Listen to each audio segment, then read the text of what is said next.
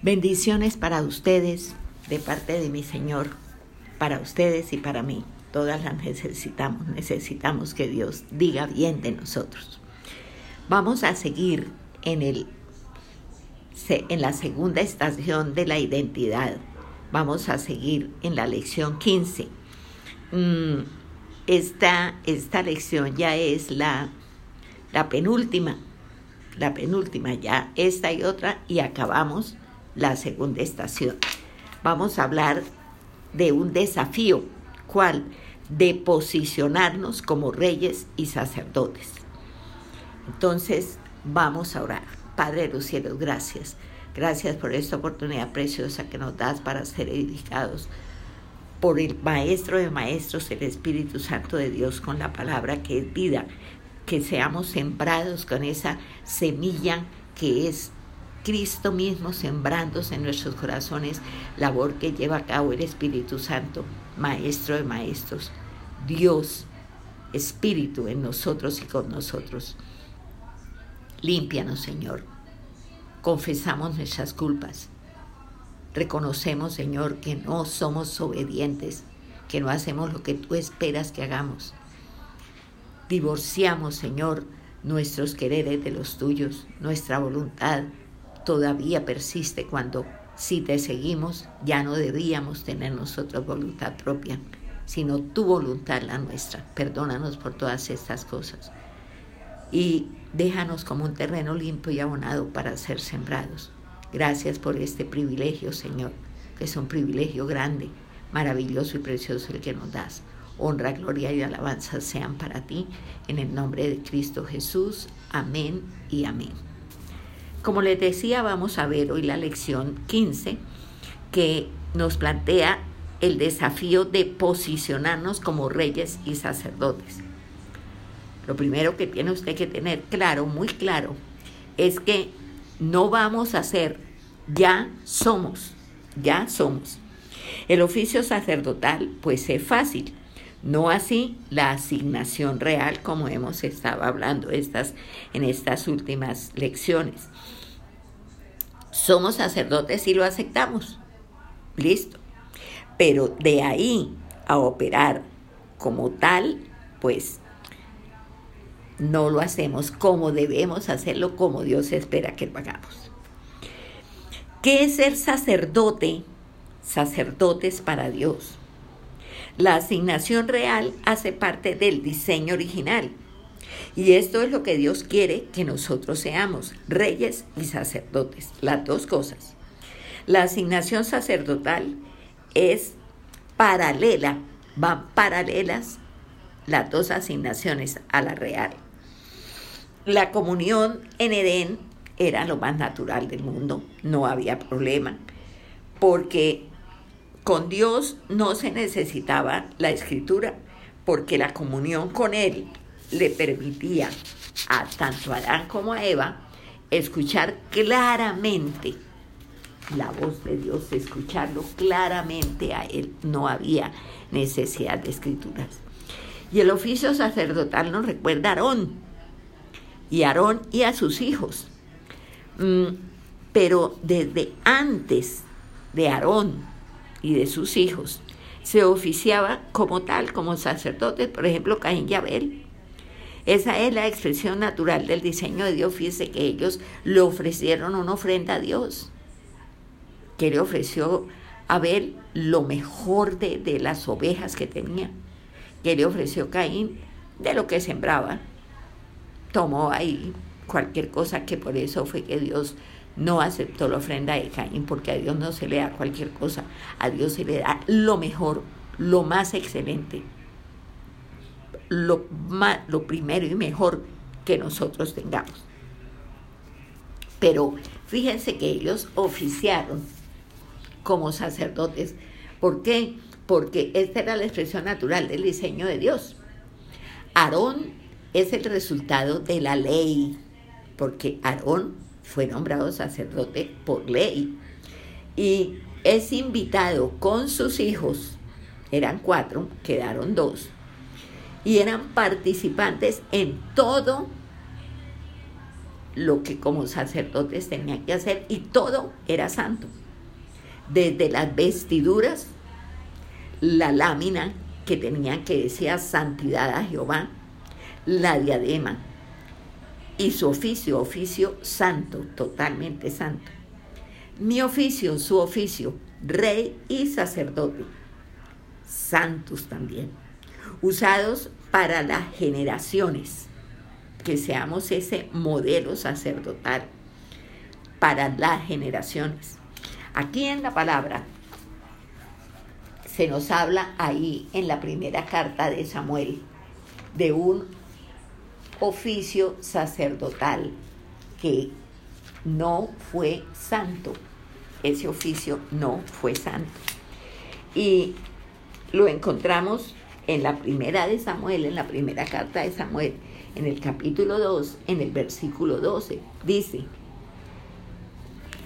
vamos a, leer algunos, algunos mm, versículos más, dos del 12 en adelante. Dice, los hijos de Elí eran hombres impíos y no tenían conocimiento de Jehová.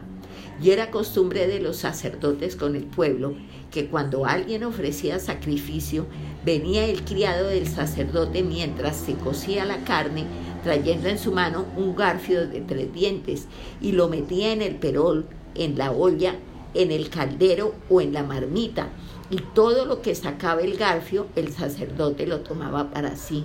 De esta manera hacían con todo israelita que venía a Silo. Asimismo, antes de quemar la grosura, venía el criado del sacerdote y decía al que sacrificaba, da carne que asar para el sacerdote, porque no tomará de ti carne cocida, sino cruda. Y, el hombre y si el hombre le respondía, quemen la grosura primero y después toma tanto como quieras, él respondía, no, sino dámela ahora mismo. De otra manera, yo la tomaré por la fuerza. Era pues muy grande delante de Jehová el pecado de los jóvenes, porque los hombres menospreciaban las ofrendas de Jehová. Póngale cuidado, esto que ellos hacían era, era un, un, modelo sacerdotal, no santo, no santo. Un contraste entre Elí y sus hijos y el Cana. Mire lo que dice ahí a partir del versículo 22 y siguientes.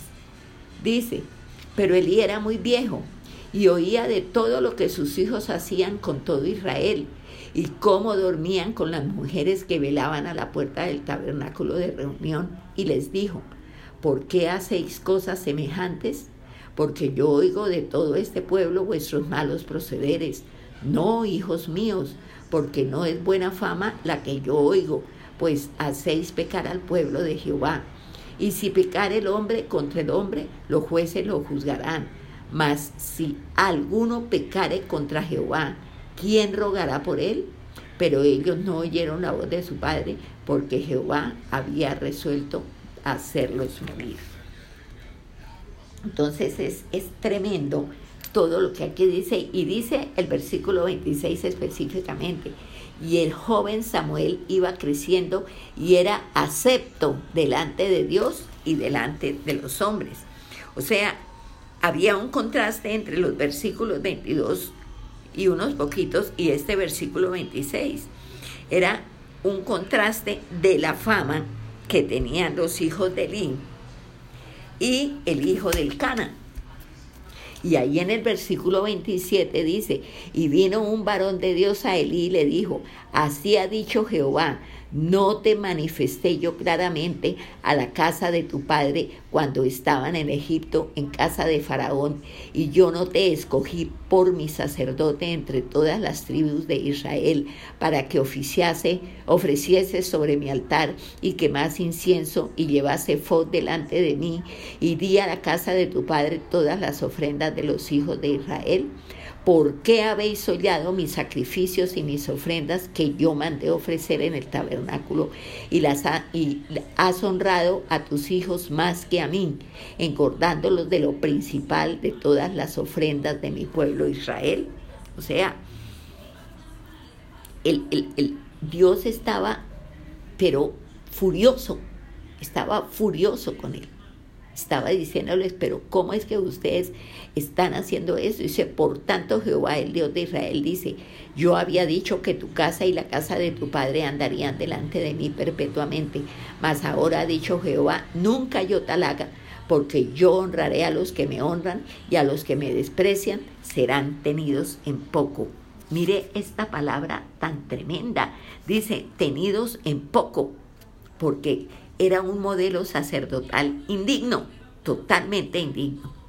Ahora, ¿qué tiene que tener el sacerdote?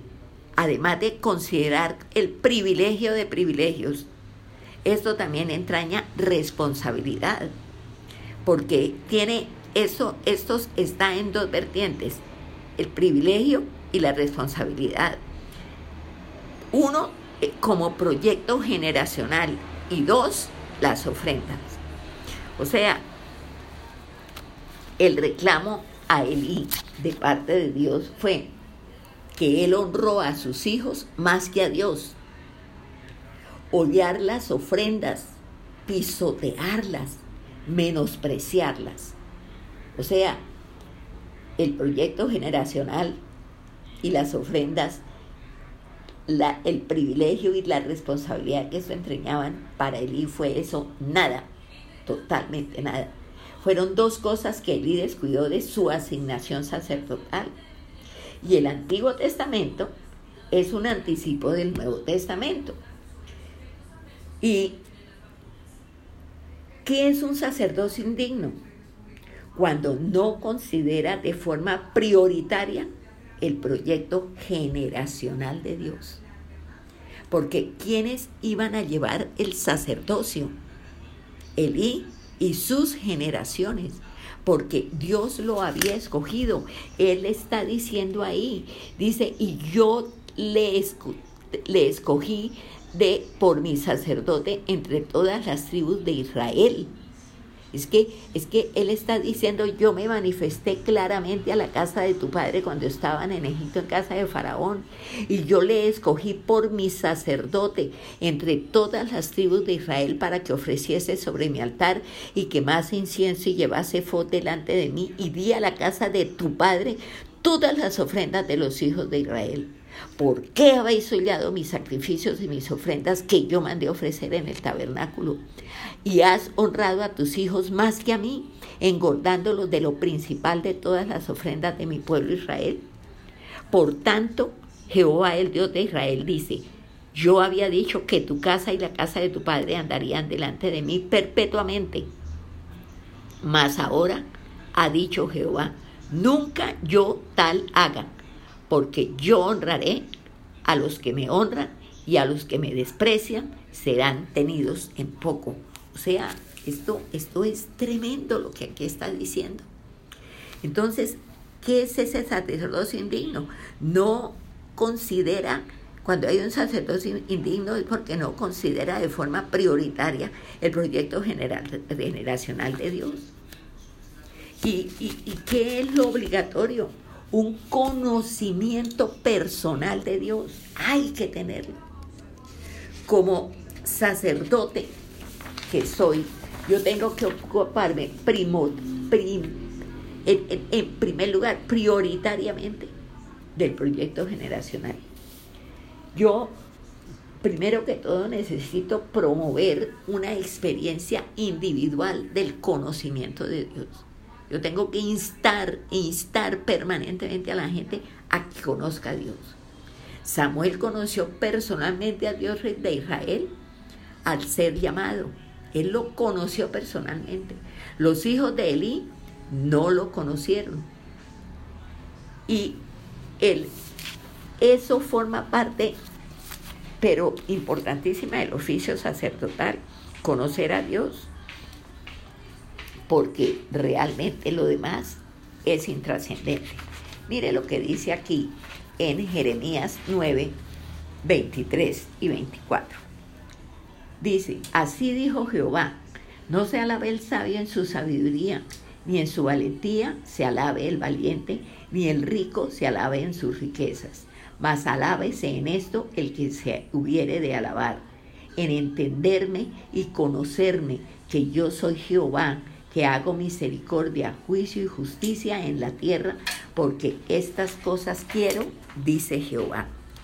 O sea, la, la recriminación de los profetas era esa, porque la tendencia general es orar por los hijos, cuando los hijos tienen necesidades y digan, digan ustedes si no lo hacemos con todo el fervor y con todo el empeño. Pero el centro, pónganle cuidado a esto para que vea la falla tan garrafal en la que estamos incurriendo. El centro del clamor que le, le elevemos a Dios debe ser que los hijos conozcan al Señor. Ese debe ser el centro del clamor, que los hijos conozcan al Señor, que lo conozcan, que lo conozcan, que lo conozcan. Y la pregunta es, ¿lo están conociendo? Mire lo que dice aquí en Efesios 1, del 17 al 20, al 23, perdón. Efesios 1, del 17 al 23.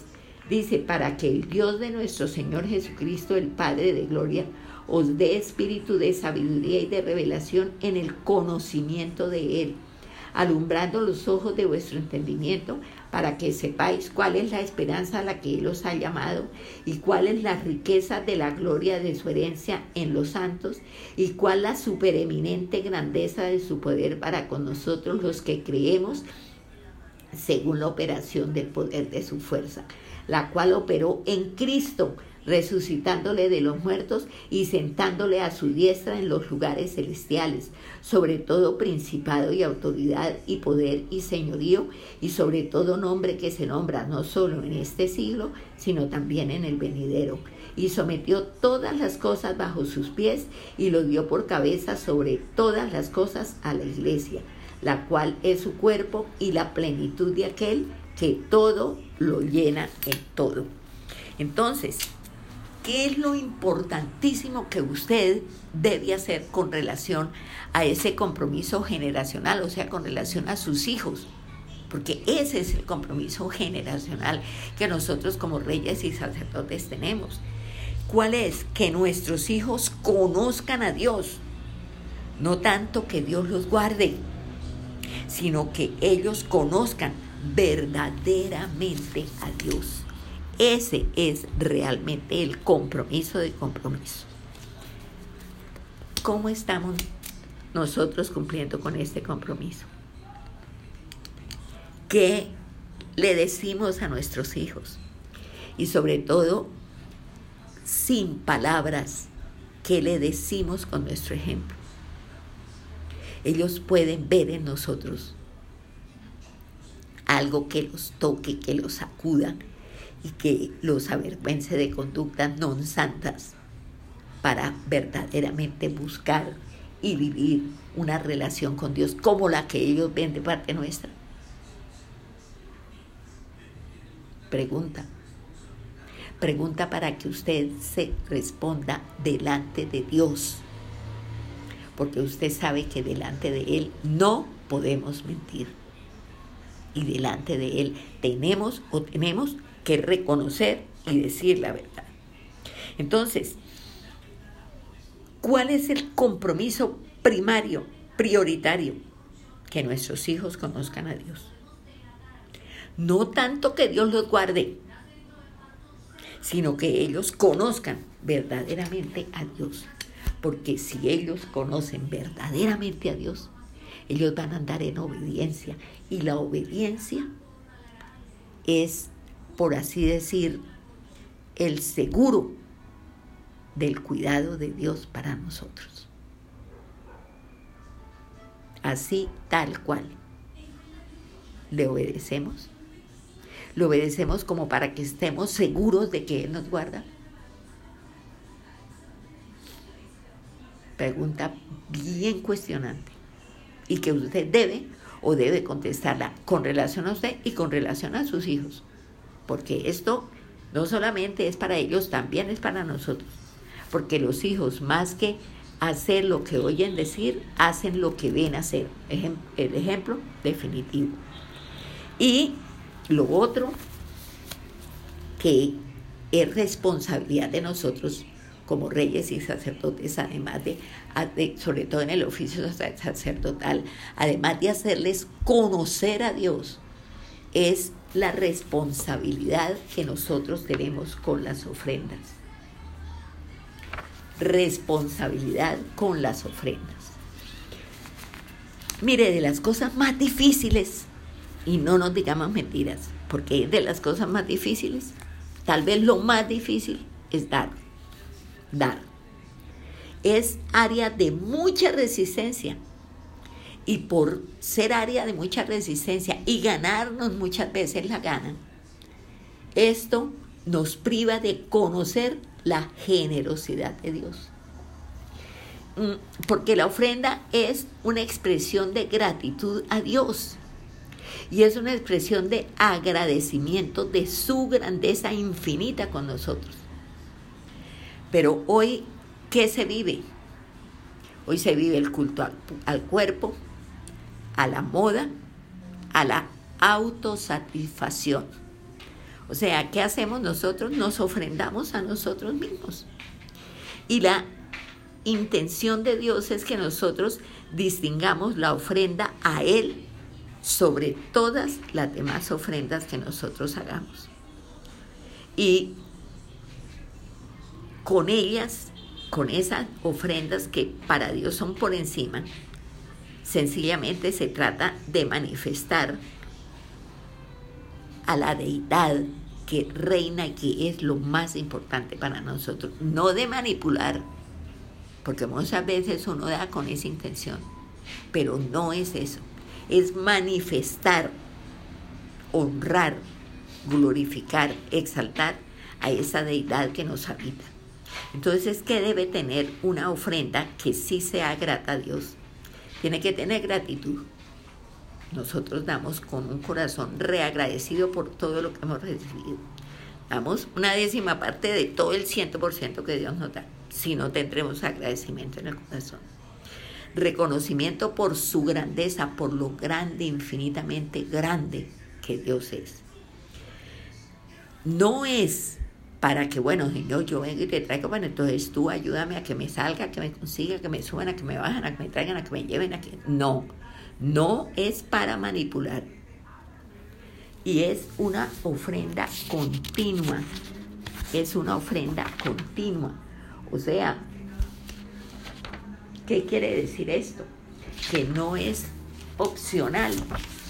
No, es que hoy voy a hacer esto. No, no es una opción impuesta por la ley.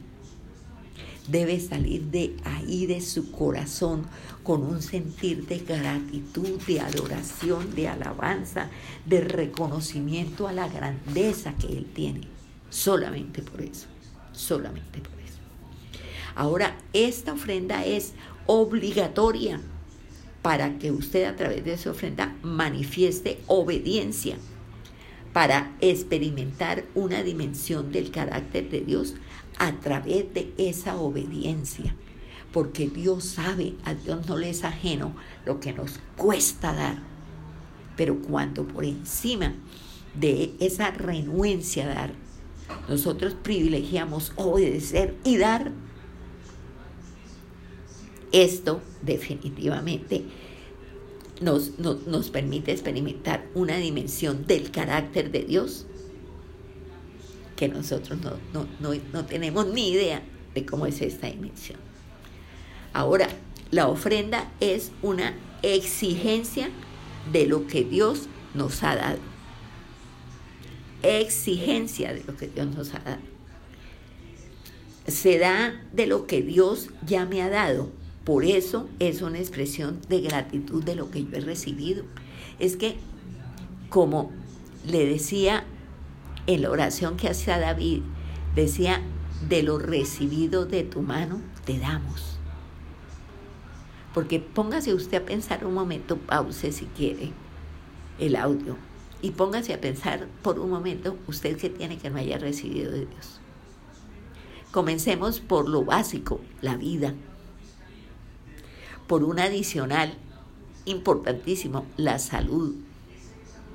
Agréguele oportunidades, capacidades, talentos. ¿De dónde viene todo eso? ¿Quién se lo da? Dios, ¿no es cierto? Entonces usted tiene que ser muy consciente de eso, que, que se da de lo que Dios nos da.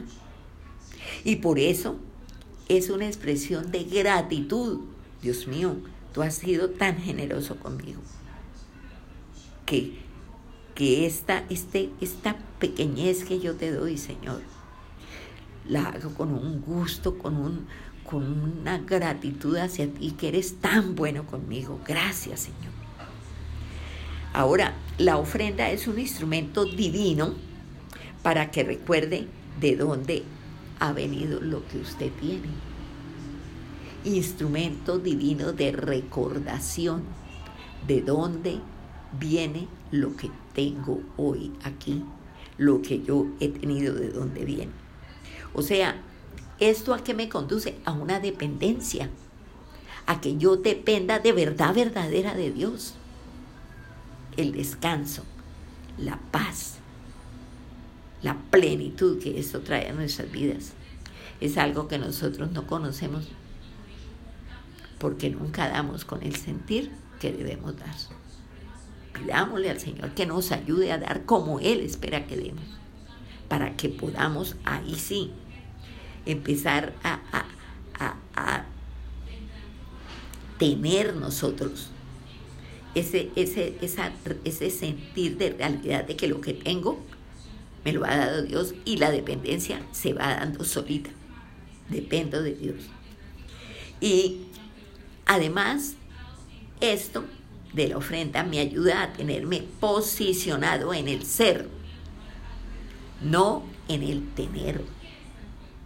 Porque yo pienso que si hay algo que es el pan nuestro de cada día es ver personas que tuvieron mucho y hoy que tienen el recuerdo de lo que tuvieron solamente. Ya no tienen nada. Tienen el recuerdo, pero van a ver en físico, no tienen nada. Y de recuerdos no se comen, ni los recuerdos lo abrigan a uno, ni los recuerdos le pagan arriendo. Entonces, todo, no lo olvide, todo lo recibimos de la mano de Dios todo lo que tenemos, pero no todo es para usted, para gastárselo, acuérdese. Usted, él en la generosidad sin parangón nos da el 90%, pero él se reserva el 10%, se reserva el 10%. Entonces, recuerde que lo que recibe no lo hace en función de usted, porque todo tiene sentido, es en Dios. ¿Para qué lo recibe? Para honrarlo, para servirlo, para darle lo mejor a Él y ser cada vez usted más excelente. Ese es el sentido. Ahora, a nosotros nos cuesta trabajo sujetarnos a lo que Dios nos dice con relación a nuestras finanzas, que si trabajo, trabajísimo nos cuesta en el área de las finanzas es más importante para mí lo que yo creo que lo que Dios piensa. Porque yo me pongo a pensar, no, y es que esto se va a poner feo, y no, yo ya no puedo pensar en ponerme ay con tanta generosidad, no, porque donde se saque no sé, ya pronto pasa la cosecha, decimos, y tenemos que ahorrar y no sé qué, y qué más. Entonces, eso, que, eso no es darle más importancia a la que usted piensa que a lo que Dios nos dice a lo que Él nos, nos está diciendo que hagamos. Y la asignación sacerdotal, póngale cuidado a esto, la asignación sacerdotal honra por encima de todo y de todos a Dios. La asignación sacerdotal honra por encima de todo y de todos a Dios. Pero la realidad vergonzosa es que, por ejemplo, nosotros privilegiamos más a nuestros hijos que a Dios relativizamos nuestra fe y los honramos, y no solo a nuestros hijos, a otras personas que de pronto han sido ayuda en determinado momento y nosotros las estamos honrando más que a Dios, antes que a Dios. Qué vergüenza con Pero usted debe o debe ser un estorbo para el pecado de sus hijos. Un estorbo para el pecado de sus hijos. ¿Lo es? Es la pregunta. ¿Usted realmente cree que es un estorbo para el pecado de sus hijos? Mire, Elí no fue culpado por el pecado de sus hijos, sino por la complacencia ante éste. Porque usted no tiene que ir a darle cuenta a Dios de los pecados de sus hijos. ¿Qué tal? La misma palabra nos dice que el Padre no paga por los pecados del Hijo, ni el Hijo paga por los pecados del Padre, que el alma que peque es la que muere, pero sí por la complacencia ante conductas pecaminosas, libertinas, convenientes que nuestros hijos tienen. Y nosotros, ay, movemos la cabeza, diciendo, ay, estos muchachos de ahora. No, es que, es que, es que como ahora la cuestión es como tan distinta. Es que, es que en el tiempo de uno las cosas no eran así como, como son ahora, pero, pero sí, ahora sí, realmente la cosa es muy distinta. No, señora, Dios es el mismo de ayer, de hoy y de los siglos. Entonces, tenga en cuenta eso. Usted no puede evitar que sus hijos pequen. No, no lo puede evitar. Ninguno podemos evitarlo. Pero no le facilite el pecado. No calle porque a veces el pecado nos vuelve cómplices por el silencio. Elí no hizo nada de lo que hacían los hijos. Elí en cuanto a ser recto y correcto, lo fue. Pero, ¿qué dijo con relación a las, a las barbaridades y a las conductas corruptas y horribles de los hijos? Nada de pronto con voz así, hijos, mire que lo que ustedes están haciendo, eso no está agradable a Dios, mire que, que eso no, porque uno, bueno, si pleitea con otro, pues un juez dirime, pero delante de Dios, ¿qué, ¿quién nos va a nosotros a defender delante de Dios? Eso es una amonestación como para que los hijos se miren en su pecado y, se sientan redarguidos y haya convicción y cambien. Esto es una patente de corso para que nuestros hijos sigan pecando.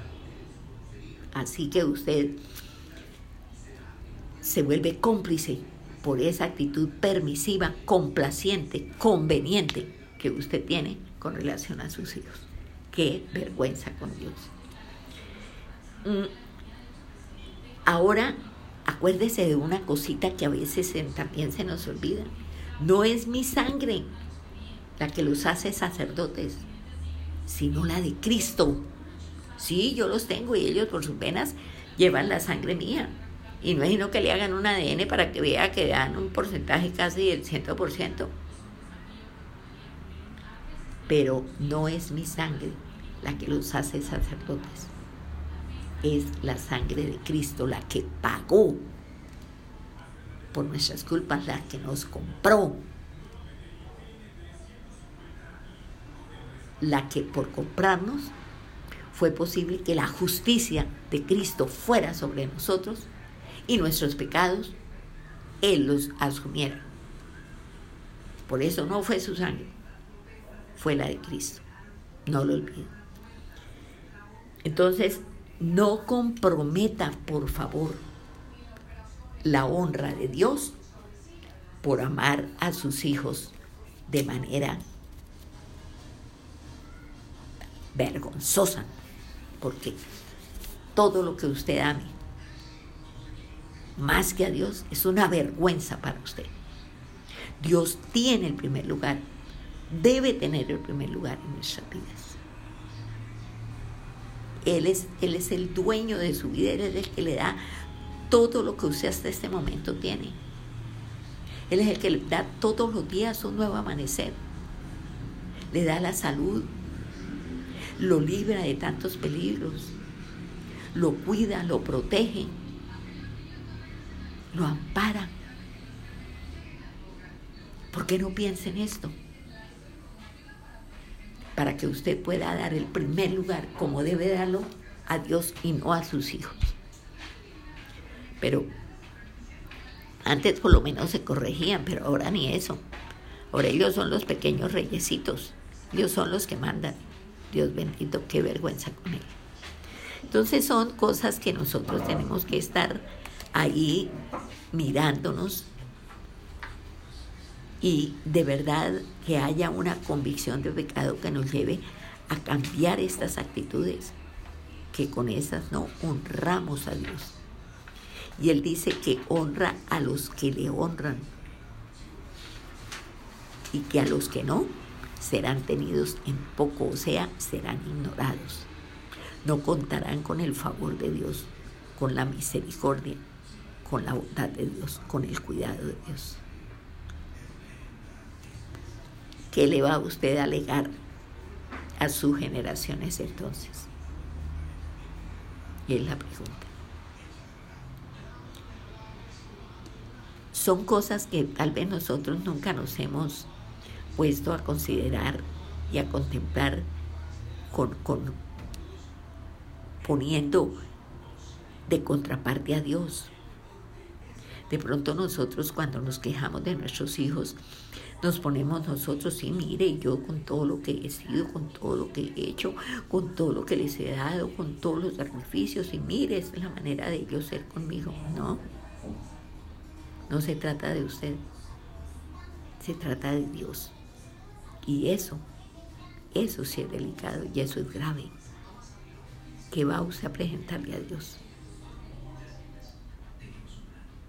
¿Cómo va usted como padre, como madre, que tiene el compromiso porque Él se lo dio de educar a sus hijos en el conocimiento de Dios? ¿Qué le va a decir a usted a Dios si no lo hizo? Obvio, usted no puede esperar que un muchacho ya mayor de edad, que vivió con toda, todo el libertinaje todo el tiempo, a estas alturas de 20 más años sea un obedientico a todo lo que usted ahora le vaya a decir, ¿no? Ya ahí usted necesita orar, clamar, pedir, suplicar a Dios que le ayude. Y lo primero que usted tiene que reconocer es que por culpa suya, su hijo se le salió del manejo y ahora le queda grande. Y decirle, Dios mío, yo tengo que reconocer que por mi culpa es muy poco lo que yo puedo hacer por ese hijo, a no ser clamarte de rodillas, pedirte, Señor, que tengas misericordia y que seas tú el que traiga esa convicción que mi hijo necesita para un cambio real, Señor, para que no siga siendo Él, nazca de nuevo, porque de eso se trata, de un nuevo nacimiento no de seguir como nosotros hemos venido, sino de un nacer de nuevo. Ojalá que esta reflexión la lleve a usted a reflexionar, valga la, pena, la redundancia, en cuanto a su hacer como padre, como madre. Porque de eso sí le tiene que dar cuentas a Dios. Usted no le tiene que dar cuentas a Dios de los pecados de sus hijos, sino de la formación que usted le dio a sus hijos. Porque ellos en mucho lo que hoy hacen es resultado de una formación equívoca que usted les dio, permisiva, ambivalente y de un ejemplo a las meras vergüenzas. Vamos a orar. Padre de los cielos, gracias. Gracias por este mensaje que de verdad, Dios mío, nos hace avergonzar, ponernos contra la pared y pedirte perdón. Ayúdanos, Señor, a mirar como allá en el Salmo 139, 23 y 24 nos instas a que lo hagamos. Examíname, tú que conoces mi corazón, esos recovecos donde yo muchas veces escondí conductas y lasitudes y maneras permisivas que no le hicieron ningún bien a mis hijos. Pero por miedo, por complacencia lo hice. Examíname, mira mi corazón. Reconoce mis pensamientos. Esto no es cuestión de un ratico, Señor. En esto, en esto hay que invertir tiempo y un corazón quebrantado, tú no lo desprecias. Y ese es el corazón que nosotros, madres y padres, tenemos que hoy presentar delante de ti. Corazón quebrantado por no haber hecho las cosas como las debimos hacer cuando los hijos eran cera blanda en nuestras manos. No cuando ahora son velones que hay que partirlos porque no hay otra manera de hacerlo. Perdónanos y ayúdanos. Nos estás enseñando a identificarnos contigo. Nos estás enseñando lo que significa ser reyes y sacerdotes. Ayúdanos, Señor, a corregir. Mientras haya vida, hay esperanzas. Y a esa esperanza nos confiamos. No solamente para nosotros, sino para ese proyecto generacional que son nuestros hijos. Gracias, bendito Dios. Gracias por tu infinita misericordia, porque por esa misericordia es que nosotros tenemos la esperanza de que las cosas se den diferente. Gracias, Señor. Honramos, bendecimos, exaltamos y glorificamos tu nombre. En el nombre que es sobre todo nombre, el todopoderoso nombre del Señor Jesucristo y con la asistencia del Espíritu Santo. Amén y amén. Un placer saludarlos y yo pienso que si hay charlas que nos toca que oír y oír, no una ni dos, sino varias veces, va a ser esta. Que Dios los ayude y me ayude. Un abrazo.